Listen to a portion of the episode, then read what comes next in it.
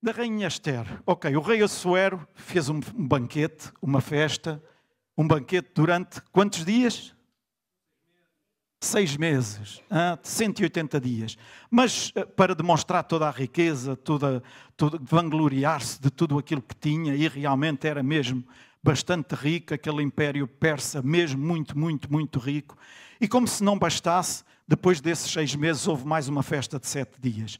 E nessa festa de sete dias ele decide, como qualquer homem que seja um bocado tonto, decide expor ou vangloriar-se ou exibir a sua mulher diante de todos os outros subditos. A rainha da Pérsia, hum, a rainha Vasti. Entretanto, ela recusa-se. Ela teve mais juízo do que ele, ela recusou-se a ser exibida, a ser exposta como um troféu, e então recusa-se. Isto deixa o rei muito indignado, o rei fica completamente desbaratado, mas sem saber o que fazer, e chama os conselheiros, certo? aquelas pessoas que estavam à volta, os entendidos na matéria, para poderem dizer ao rei o que é que ele deveria fazer. E o que é que eles aconselham? Dizem: Olha, essa rainha não pode continuar, Vasti não pode continuar com a coroa na cabeça dela, porque senão a honra masculina da Pérsia caput e desaparece. Porque mais mulher nenhuma vai honrar o seu marido, porque a rainha fez isto ao rei, desobedeceu, não fez o que o rei lhe pediu. Então, ela não pode continuar. E o rei ouviu os conselhos deles e decidiu então promover um concurso. Um concurso de beleza para encontrar a rainha mais bonita. E isto agora tinha aqui vários apartes, mas eu não vou entrar por aí. Uh, e então decide promover esse concurso. Quando faz esse concurso, sabemos que habitava lá na cidade de Suzã Esther. Esther, uh, que era prima de Mardoqueu, uh, que foi cuidada por Mardoqueu, porque os pais dela tinham falecido quando ela era pequena, ela era órfã, e Mardoqueu, seu primo, é que cuidou dela, é que tratou dela, e eu hoje estou aqui, parece que estou a cuspir para o micro, mas não estou, garanto-vos. Um, e então cuidou para baixo. Ele obedece, ok. Ele obedeceu, não foi como a rainha. E então, uh, Esther vai também ao palácio à presença do rei. Sabemos quando Esther chegou lá, o encarregado lá do harém, lá do palácio, uh, favoreceu-a logo de início, uh, arranjou-lhe melhor, os melhores aposentos, arranjou-lhe sete moças para cuidarem dela, para a tornar ainda mais bonita. E Esther foi eleita a mais bonita. O rei considerou Esther a que iria substituir Vasti e iria ser a rainha da Pérsia. Esther tornou-se a rainha. Nesse momento em que Esther se tornou a rainha, o que é que aconteceu a Mardoqueu? Não quis saber mais disso e foi-se embora. Não. Diz-nos a palavra lá no livro de Esther que Mardoqueu passou a estar à porta do palácio. Deve ter arranjado lá um banquinho ou então lá numa pedra mais alta. Ele passou a estar lá a maior parte do tempo da sua vida, lá à porta do palácio. E depois acontece um episódio em que, numa altura em que os dois guardas estavam, dois dos guardas do, do, da porta do, do, palácio, estavam a conspirar contra o rei, a planear matá-lo, Mardoqueu apercebeu-se disto, ouviu e faz chegar esta mensagem a Esther. Esther então comunica ao rei que havia dois homens que o queriam matar é verificado, viu-se, constatou-se que sim, senhor, era verdade, e esses dois homens foram enforcados. E diz-nos lá no livro de Esther que tudo isto foi registado no livro das crónicas do rei, ou foi posto em ata, ficou lá escrito, ficou registado. Entretanto, mais tarde, o rei decide uh, chamar para mais perto dele e honrá-lo, uh, promovê-lo, um, Amã. E alguns irmãos vieram ter comigo, Amã não é, ouçam, Amã, não é Naamã, ok? Não confundam Naamã com Amã. Amã, um malandreco, este Amã. E então, uh, o rei, Assuer, decide chamar Amã para mais perto dele e decide pô-lo como o segundo homem de, do, do, do, palácio, como o segundo homem, o, o braço direito, podendo assim dizer, do rei. Amã fica tudo vangloriado, fica todo inchado, porque realmente uh, é realmente o braço direito do rei. Portanto, então, este poder, esta, este, este lugar que ele ocupa, dá-lhe, hum, como dá algumas pessoas hoje em dia que nós vemos quando chegam a certos lugares que parece que mudam e que deixam de ser as pessoas que eram. Nunca encontraram pessoas dessas. Não, não, não. Nós não encontramos nada disso. Mas então ele mudou mesmo, ele ficou todo inchado e então começou. E ainda para mais, uh, lemos lá que cada vez que ele passava por Mardoqueu, Mardoqueu nunca se curvava diante dele, nunca lhe prestava vassalagem, porque era o segundo homem do rei, porque Mardoqueu dizia: Eu só me curvo diante de Deus.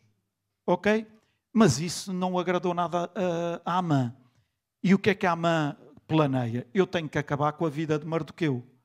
Mas mais, ele pensou: eu não só tenho que acabar com a vida dele, como de todos os judeus, porque isto é alguma coisa que está neles e eles nunca vão curvar-se diante de mim e nunca vão virar, então temos é que acabar com eles todos.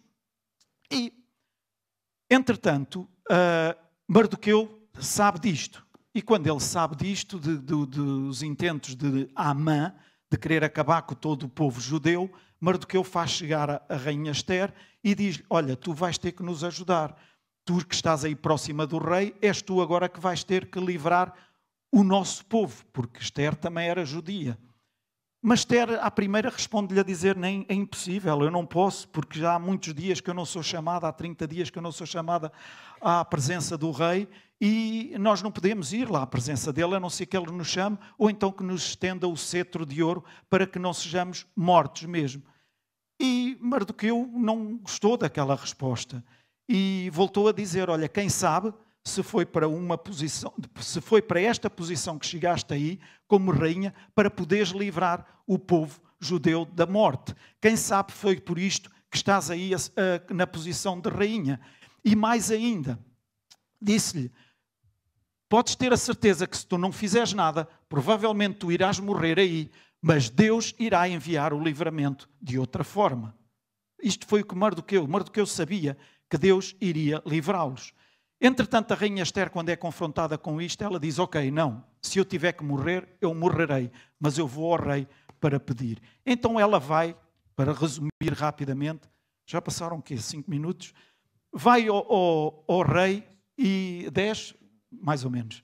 Entretanto, vai ao rei e pede-lhe, para resumir agora, marca, pede para marcar um banquete.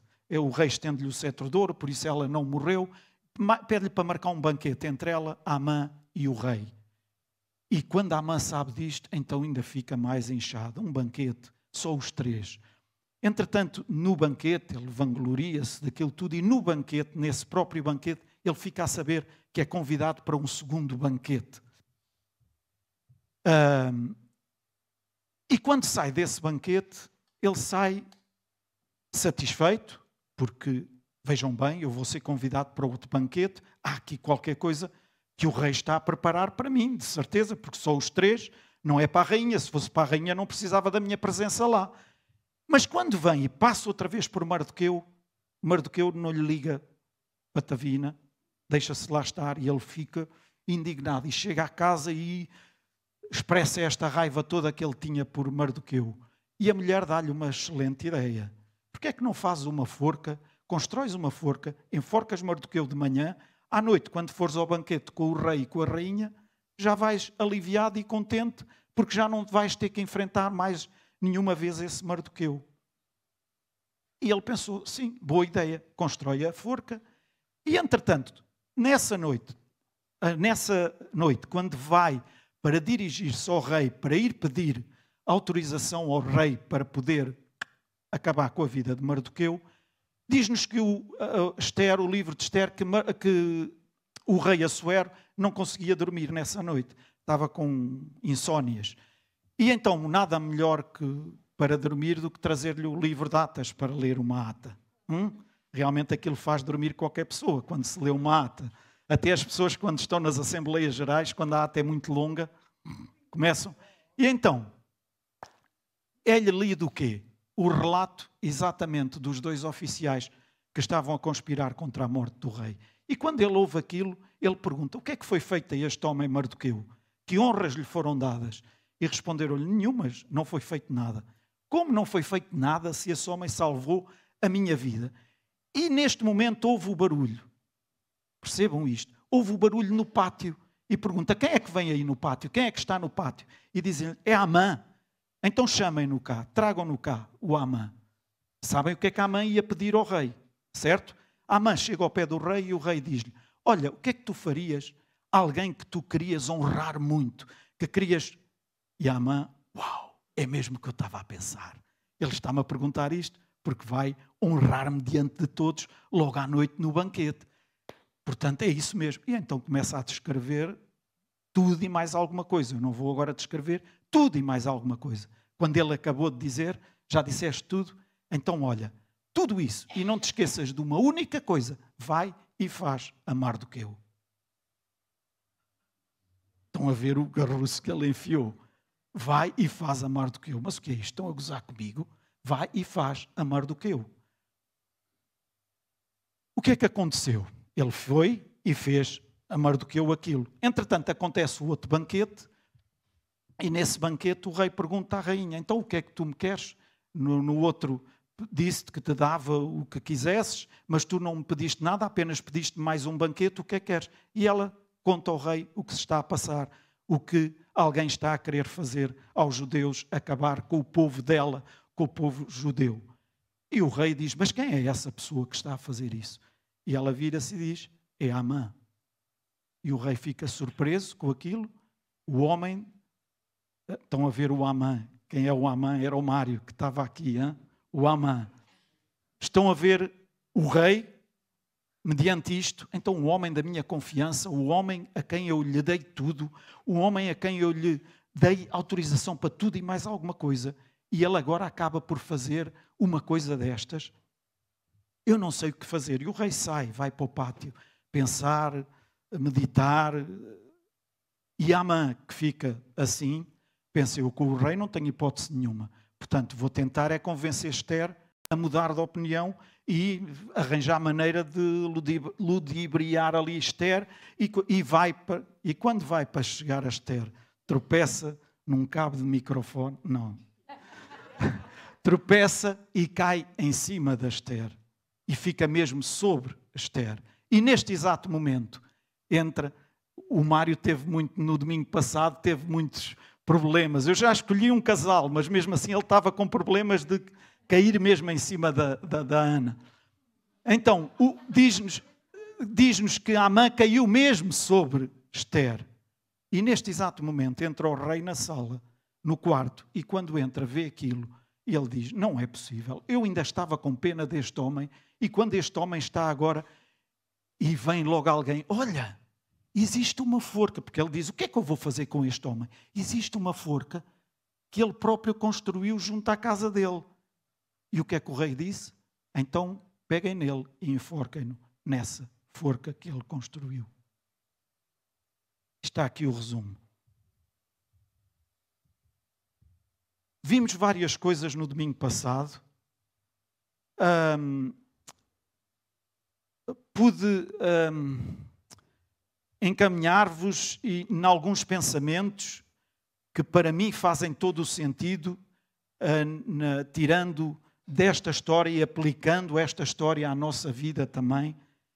E hoje eu queria realçar apenas três coisas que eu considero importantes.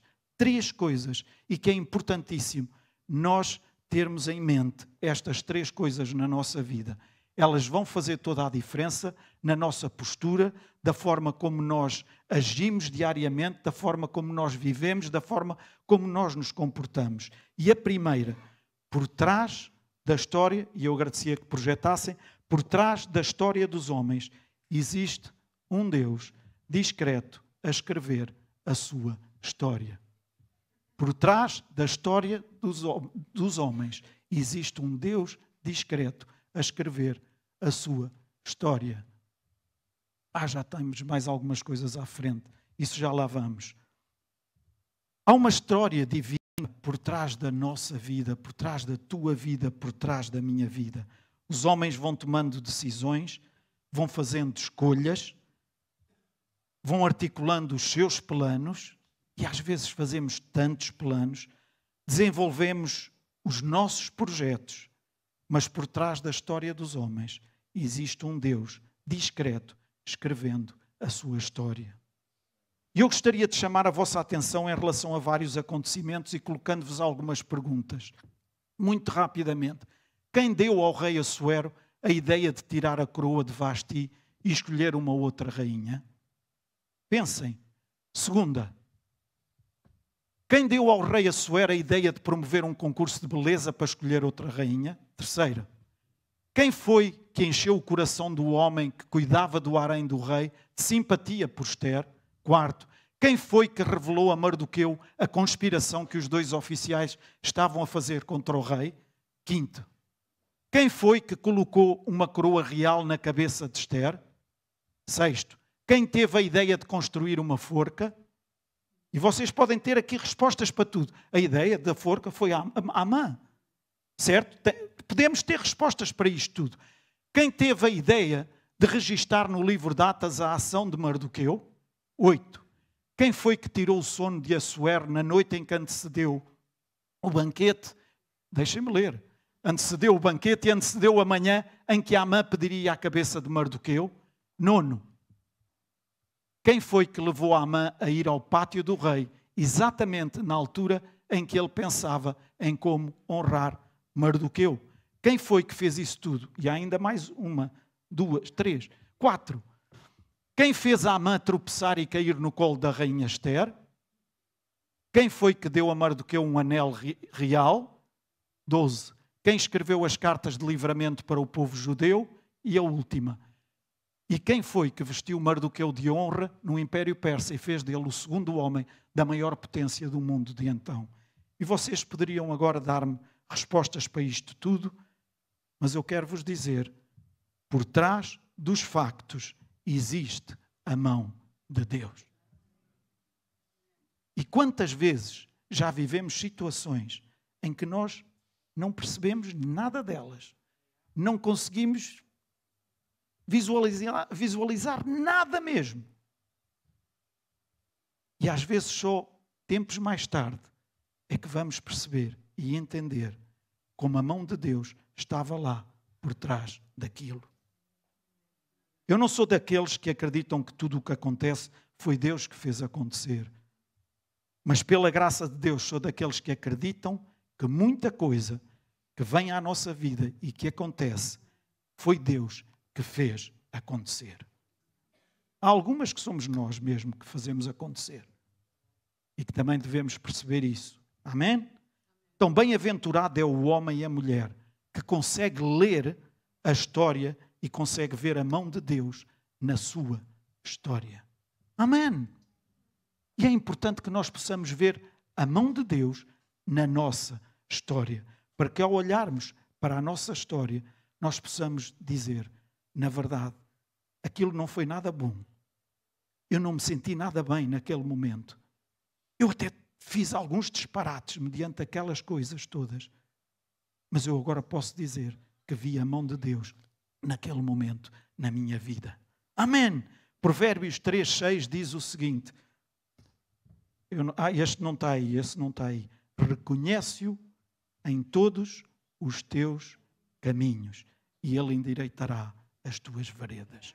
Reconhece-o em todos os teus caminhos.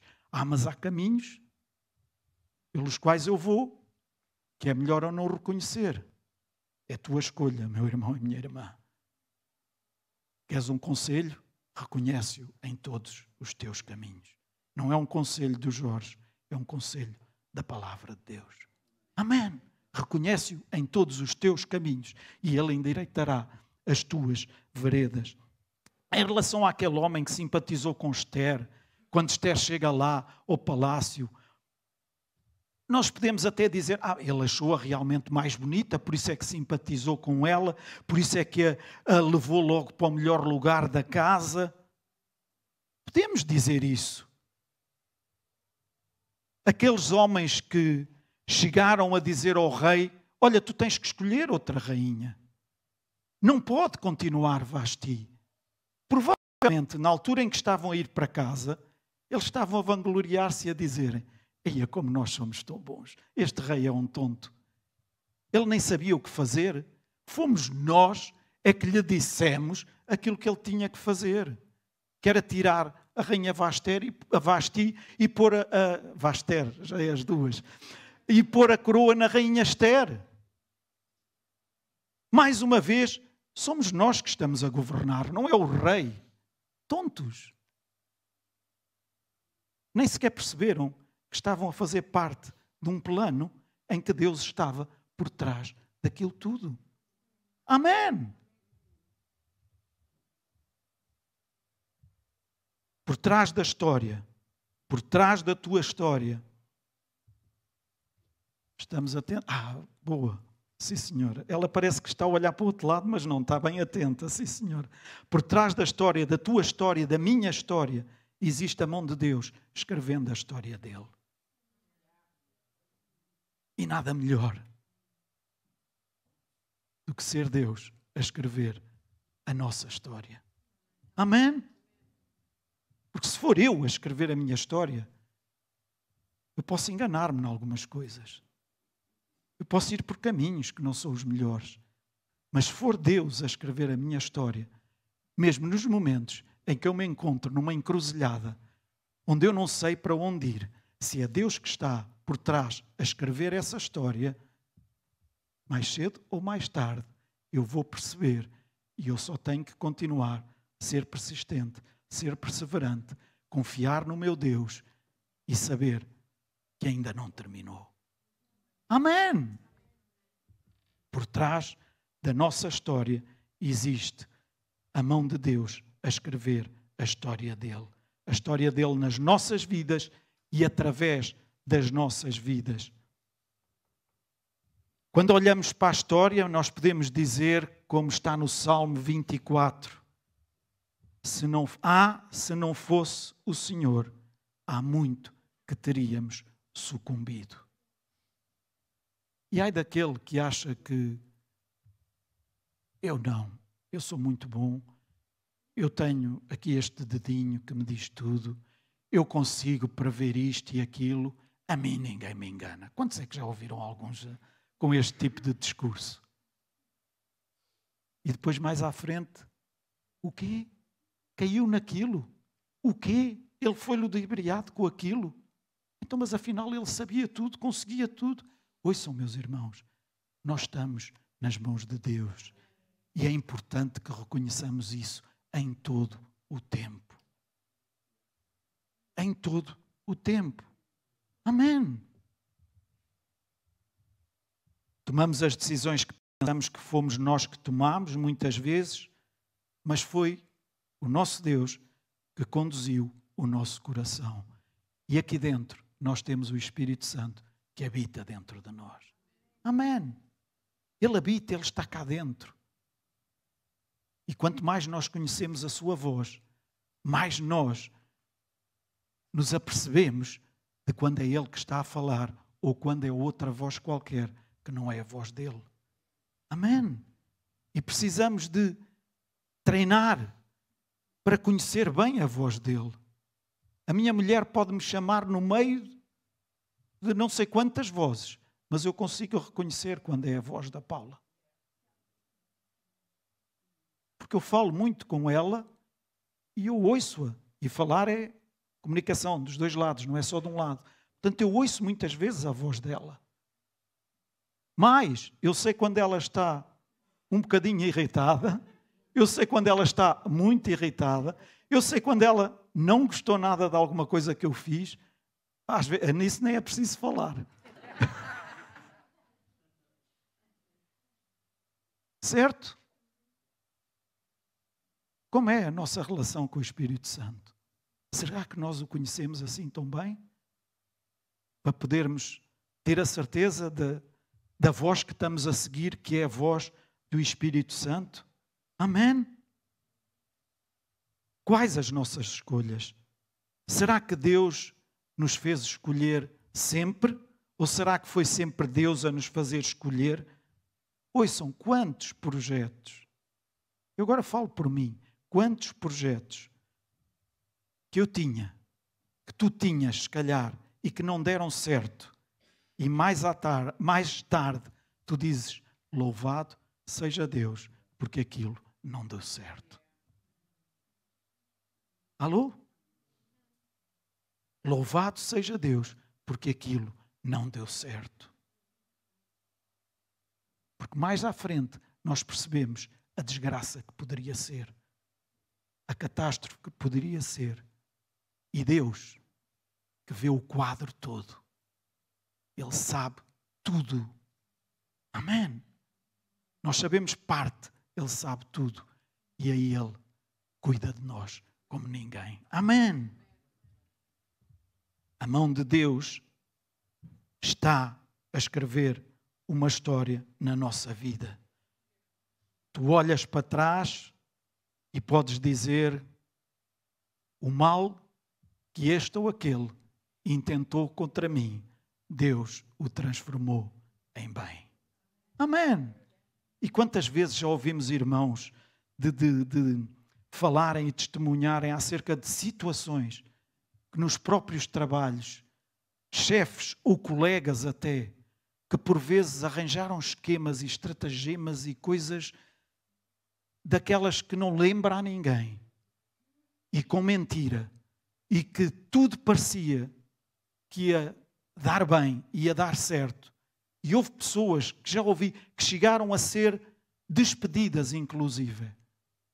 E mais tarde vêm a ser admitidas ou readmitidas e, noutras situações, arranjaram um lugar muito melhor do que aquele onde estavam, com melhores condições e com tudo muito melhor. E nós dizemos assim: ah, mas saiu de lá e o nome dele ficou manchado. Não, não. Mais tarde veio a descobrir-se tudo. E vieram, eu conheço pessoas que vieram a ser pedidas, ai, podes vir para cá outra vez. Não, eu agora não quero ir para aí. Deixa Deus escrever a tua história. Amém, amém, amém. Por trás da história dos homens existe um Deus discreto, escrevendo a sua história. Salmos 25, 14 diz: Os segredos do Senhor são para aqueles que o amam. E às vezes nós temos os sentimentos descontrolados, por vezes nós choramos, outras vezes choramos de gratidão, muitas vezes nós dizemos: Ah, muito obrigado, Senhor, porque eu hoje vejo o teu segredo sussurrado no meu ouvido, no meu coração. Eu sei que foi a tua mão, eu pensava que se tratava apenas de pensamentos meus, de coisas da minha cabeça. Eu fiquei, inclusive, com ressentimento, com mágoa por causa de tudo aquilo que fizeram contra mim. E hoje eu dou graças a Deus porque consigo ver que foi a tua mão nessa situação. Amém. E é importante nós vermos isto. Porquê? Tratamos do nosso coração, tratamos da nossa alma e não ficamos com ressentimento cá dentro. Alô? Os segredos do Senhor são para aqueles que o temem. Porque a Deus, pede a Deus que te ajude a veres a mão dele na tua história. A veres a mão dele presente na tua história. Ah, mas eu já fiz muita coisa mal. Deixa Deus colocar a tua mão na tua história e construir a tua história. Como é que ele vai construir? Ele pega no lápis, que és tu, e ele começa a escrever, mas com a tua vida. Amém. Isso traz cura ao nosso coração e traz esperança. Cura em relação ao nosso passado. Eu não estou a dizer que o facto de ser Deus a escrever a nossa história andamos sempre às mil maravilhas e que é tudo uma maravilha. E não há problemas, não há situações complicadas, não há situações difíceis. Não, eu não estou a dizer nada disso. Mas é muito mais fácil nós conseguirmos vencer essas situações complicadas e às vezes muito complicadas que surgem na nossa vida. Amém. Há muitos amãs. Para aqueles que estiveram cá e que viram deixem-me eh, pôr desta forma. Há muitos Mários por aí. Hã? No papel de Amã, ok? Mas conseguem visualizar melhor. Imaginem Quantos Mários estão por aqui, por todo o lado? Na nossa vizinhança, no nosso local de trabalho. Há muitos amãs por aí. E esses amãs, o que querem é fazer mal. Eles não querem fazer-te algo de bom, eles querem te fazer mal. Têm inveja, têm ressentimento para conosco e muitas das vezes até vêm em pezinhos de lã, mas simplesmente para. Sabem o que significa puxar o tapete? Puxar o tapete. Há muitas pessoas à nossa volta que a sua forma de ser denuncia a sua mesquinhez. E como elas são pequeninas, eu não estou a falar no tamanho físico, mas na sua mente, elas são pequeninas, elas não pensam em crescer. Como elas não pensam em crescer, elas só querem a destruir os outros. E se elas conseguem destruir alguém, elas sentem-se uns valentes. E de vez em quando, elas conspiram mesmo, elas planeiam mesmo. Alô? Elas marcam a hora e marcam o dia. Alô, igreja. Mas, meu irmão, minha irmã, por vezes nós precisamos de ajoelharmos no nosso quarto e dizermos: Senhor, onde é que está a tua mão por trás desta história? E há histórias nas quais nós passamos em que precisamos de pedir a Deus mesmo: mostra-me onde está a tua mão por trás desta história, porque nisto eu não consigo ver mesmo a tua mão. Alô, igreja? Mas se eu não olhar e não vir a mão de Deus, sabem onde é que eu me vou focar? Nesses factos dessa história. Mas eu preciso focar-me na mão de Deus. E a mão de Deus está lá por trás. Está lá por trás para nos fazer sair em vitória e em triunfo. Amém.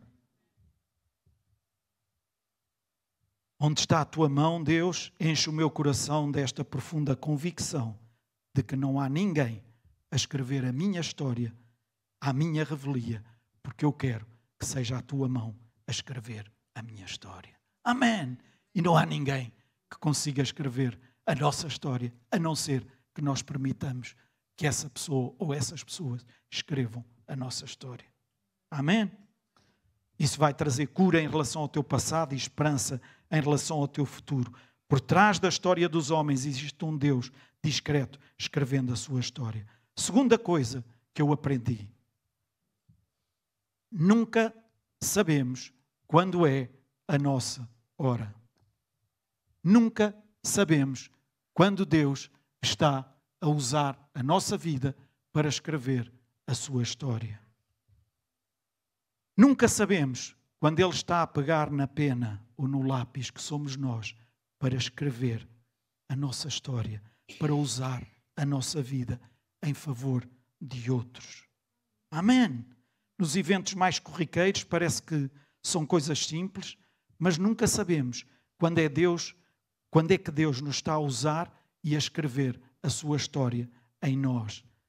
Por isso houve aquela pergunta de Mardoqueu para Esther: não seria, porventura, para um momento como este que chegaste à posição de rainha? Ela precisou de ouvir do seu primo ele a dizer-lhe isto. Porventura, não, não foi para um momento como este de livrar o teu povo que tu chegaste à posição de rainha? Ela não se estava a perceber de que aquela era a hora em que Deus a poderia usar para livrar o seu povo. Amém. E quantas vezes nós não nos apercebemos de que é a hora, de que é o momento, de que é que naquela circunstância, de que é naquela altura. Será que Deus não está a escrever uma história em que te quer usar? Tens a certeza que a mão de Deus não está por trás disso? Nós dizemos: não, nisto não. Isto é mal demais. Deus não pode estar por trás disto.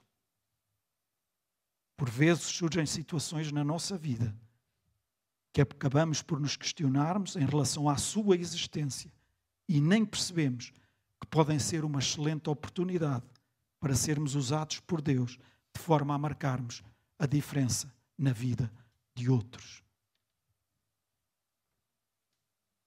E sabem?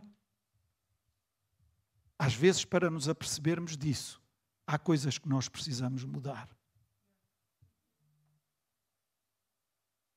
Para isso é preciso estarmos atentos à voz do Espírito de Deus que está aqui dentro. Isso nos diz: que tal?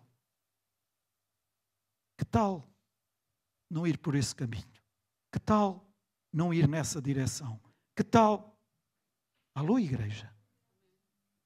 Estarmos disponíveis para mudar.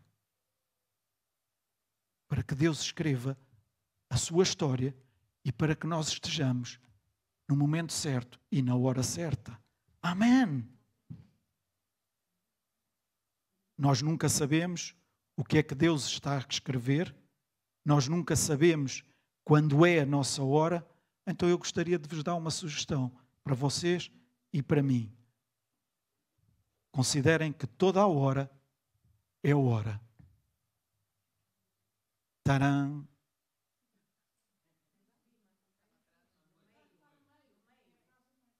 Ah, está aqui. Ah, pois está ali em pequenino, como eu tinha aqui em. Pronto, estava. Mas o. Ok, Zé, onde é que estás? Não, eu aqui tinha em grande, mas mandei em pequeno. Ok. Considerem que toda a hora é hora, ou seja, toda a hora é hora. Quando é que devemos fazer o que é certo?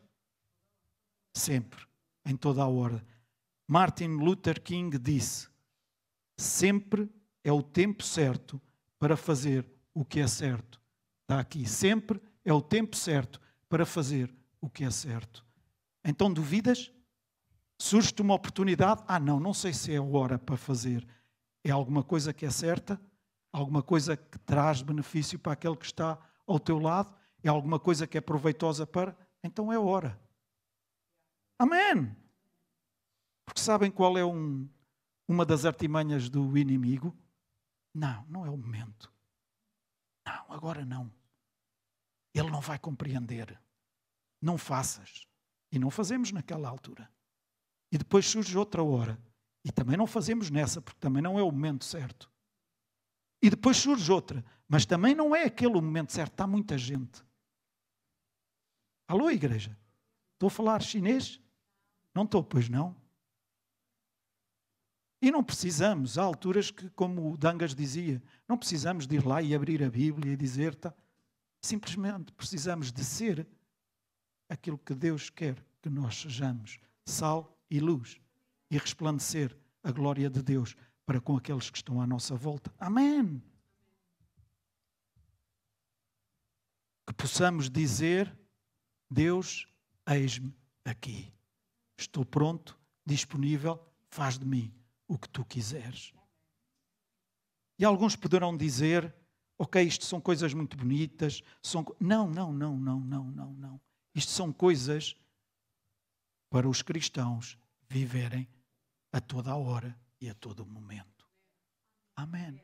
Ah, mas isso, ei, depois que vamos buscar isto e aquilo. Oh, meus amigos, desculpem-me, mas ou somos ou não somos. Ou vivemos ou não vivemos. Amém? Os mornos são vomitados. Então, ou quente ou frio. Mas olha, é melhor que sejamos quentes. Amém?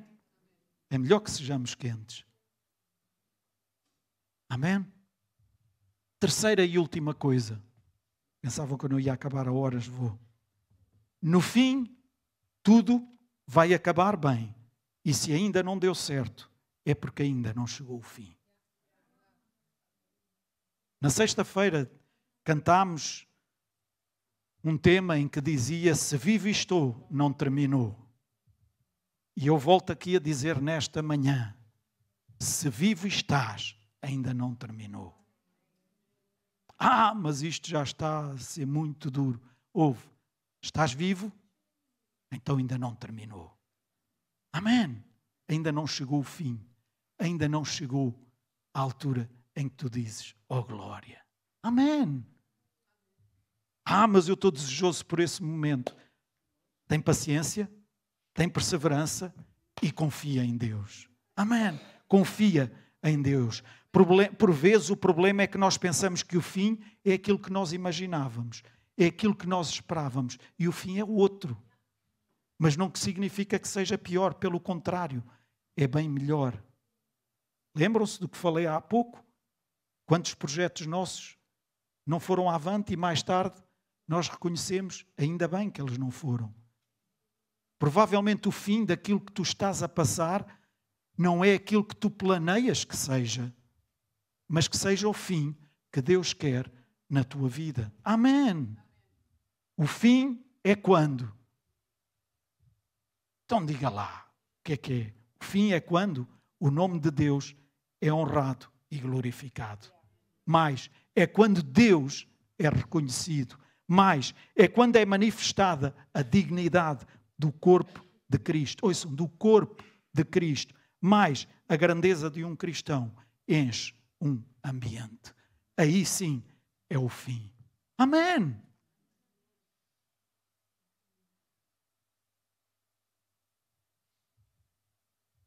Capítulo 8 de Esther, versículo 15 a 17. Vejam o que diz lá. Então Mardoqueu saiu da presença do rei, usando vestes reais em azul e branco, uma grande coroa de ouro e um manto de púrpura de linho fino. E a cidade de Suzã exultava de alegria. Para os judeus foi uma ocasião de felicidade, alegria, júbilo e honra. Em cada província, em cada cidade, onde quer que chegasse o decreto do rei, o decreto que tinha vindo para libertar, para anular o outro, que era para matar todos os judeus. Havia alegria e júbilo entre os judeus, com banquetes e festas. Muitos que pertenciam a outros povos do reino fizeram-se judeus porque o temor dos judeus tinha-se apoderado deles. Vejam como Deus é discreto, porque eles reconheceram por trás daquela história. E qual história? Qual história? No pátio estava um homem para ser enforcado. E todos diziam: É Mardoqueu. É Mardoqueu. Amã construiu uma forca com mais de 20 metros de altura e agora é Mardoqueu que está lá a ser enforcado. Mas vieram outros e disseram: Não, não, não é Mardoqueu, é Amã. Como? Foi Amã que construiu a forca. Amã é que planeou isto tudo para enforcar Mardoqueu. Não. Amã é que está a ser enforcado. Não sabes? Ele foi apanhado em cima da rainha e o próprio rei o viu e decidiu mandar enforcá-lo. Por trás desta história está a mão de Deus. Por trás da tua história está a mão de Deus. Amém. Tem que haver uma mão por trás desta história?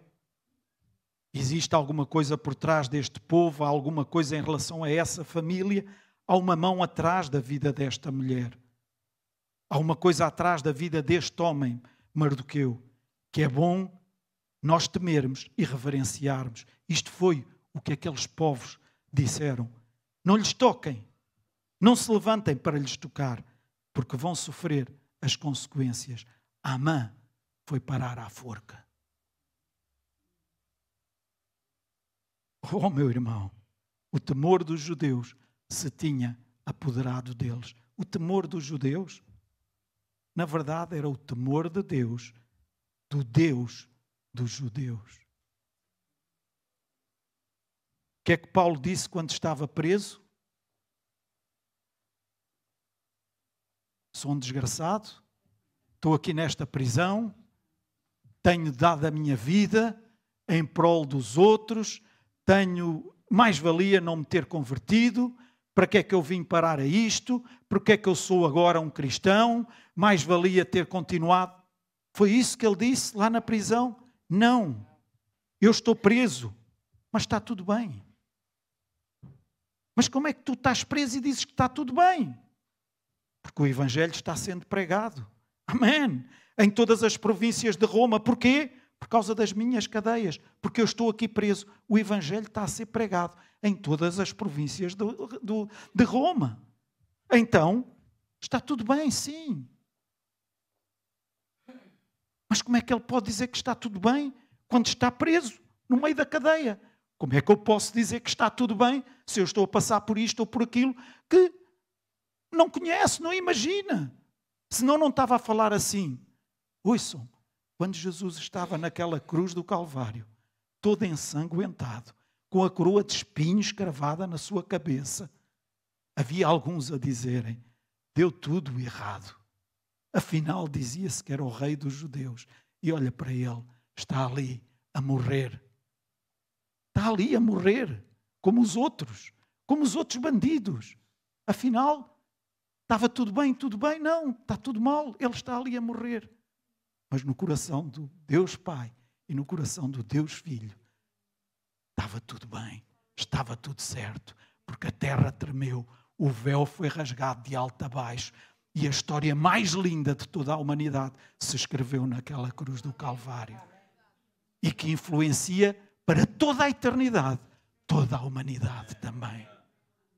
Mas havia alguns que diziam: está tudo errado, deu tudo errado, aquilo que eles diziam não vale. E provavelmente é o que tu estás a ouvir. Dizias que, afinal, porque é que estás a passar por isso? Porque é que estás a passar por esta situação? Porque é que foste despedido? Porque é que foste. Porque é que tens os salários em atraso?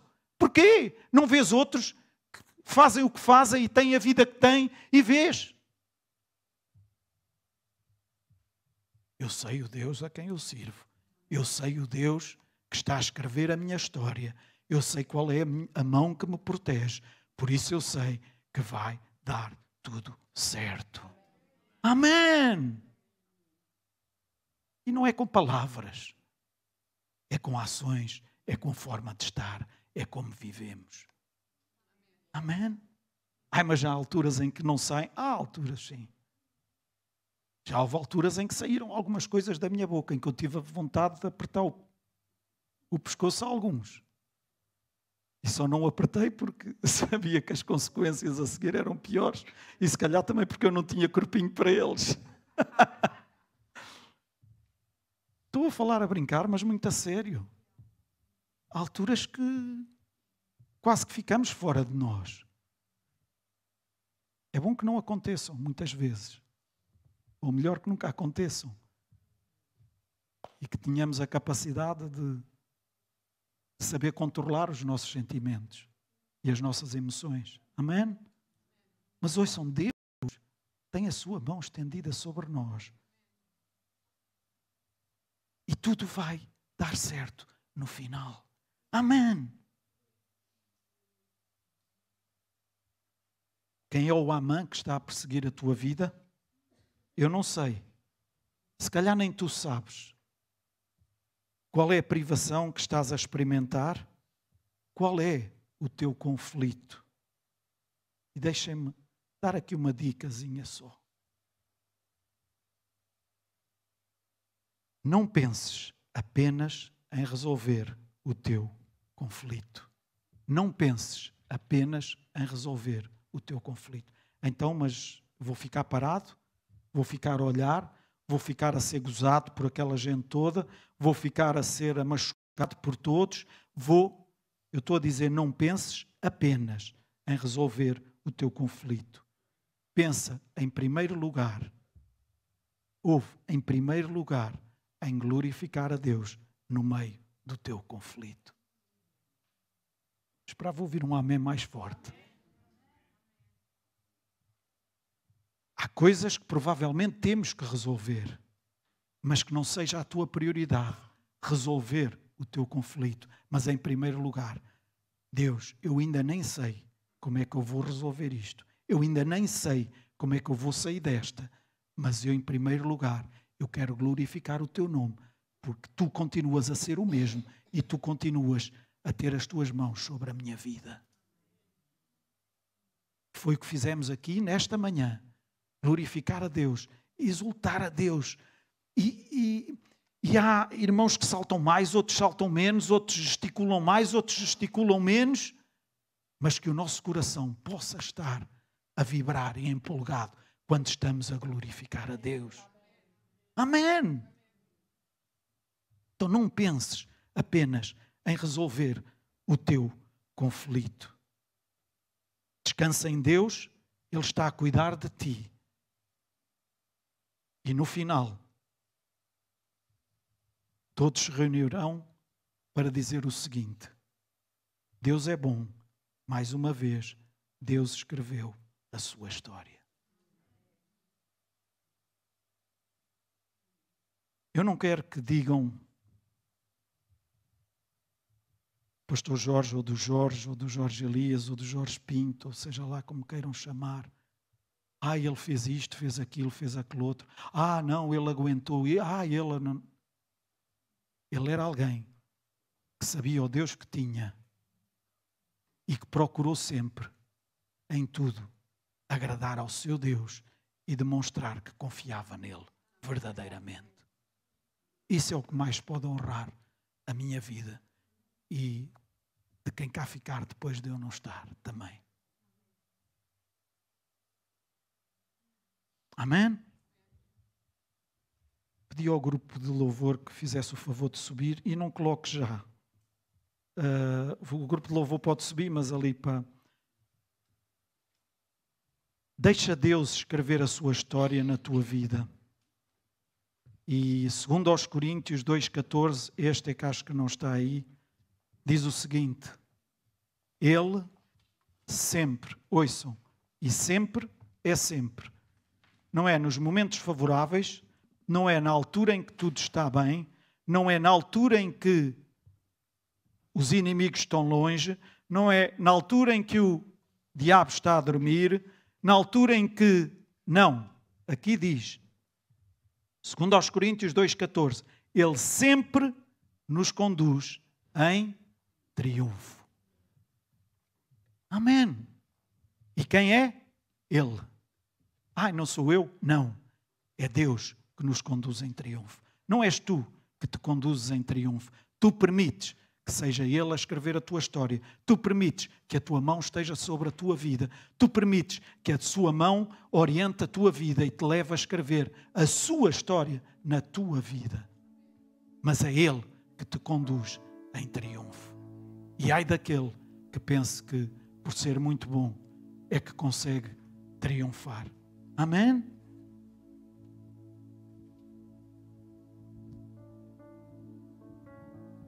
Dão-me cinco minutos. Hã? O Mário deu-me dez? Ah, então, o Amã, se fosse o Mardoqueu, dava-me quantos? O Mardoqueu está ali. Hã?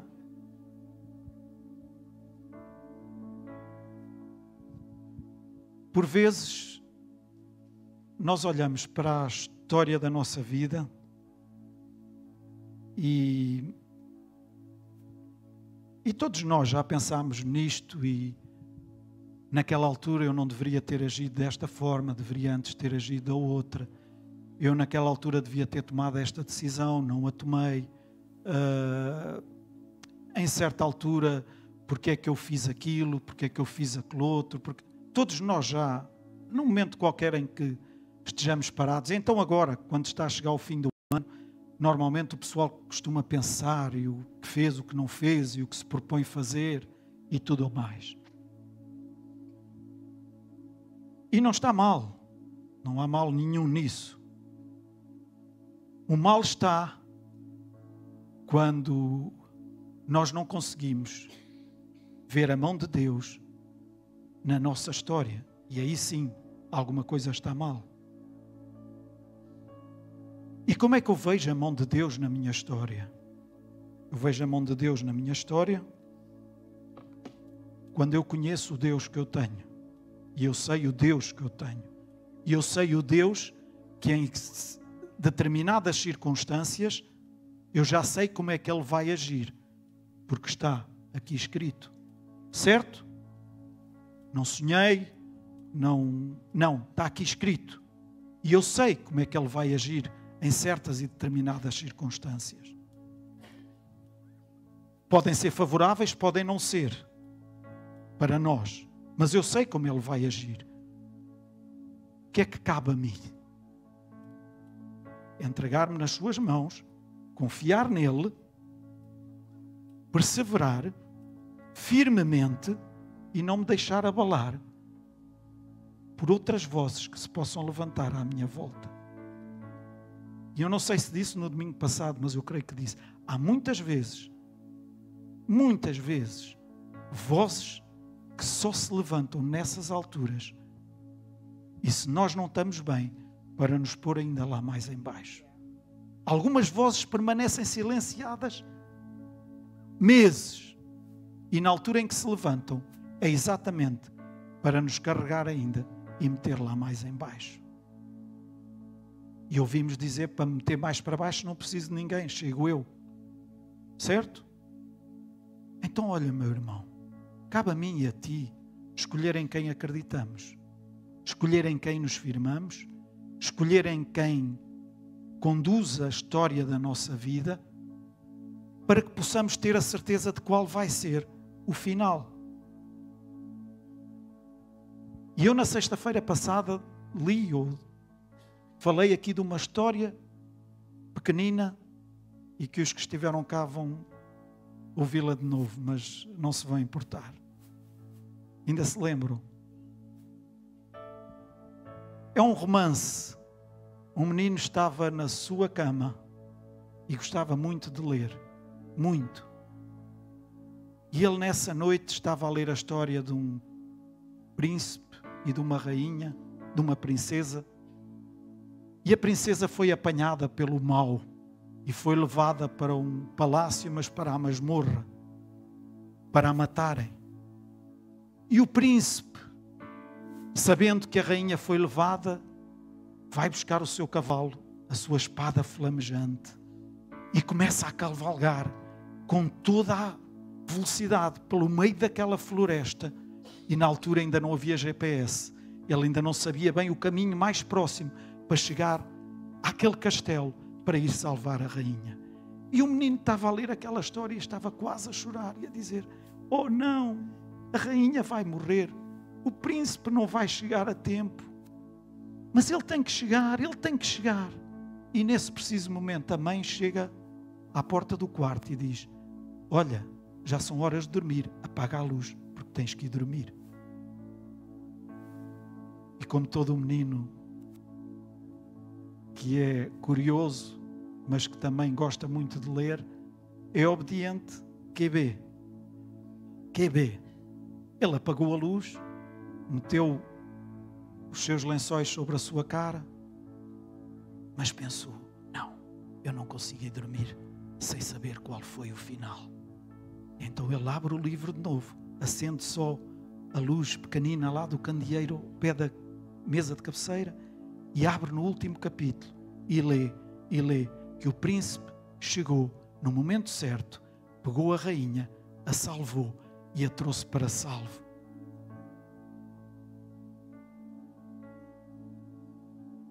E nesse momento ele diz: Uau, já posso ir dormir descansado. Dormiu, mas na noite seguinte ele disse: Eu vou ter que ler o livro todo, porque ele gostava mesmo de ler eu vou ler o capítulo completo. E quando ele estava a ler esse capítulo, em que o príncipe estava no, a cavalgar e estava já uh, cansadíssimo, já o cavalo já não estava a ter forças para cavalgar, o cavalo estava a fraquejar, já estava aí mais devagar. Este menino vira-se e diz: Vai, príncipe, vai, tu vais chegar a tempo. Olha, rainha, fica tranquila, porque eu já li o final e o príncipe vai chegar a tempo e vai salvar-te. Meus irmãos, todos nós já lemos o final.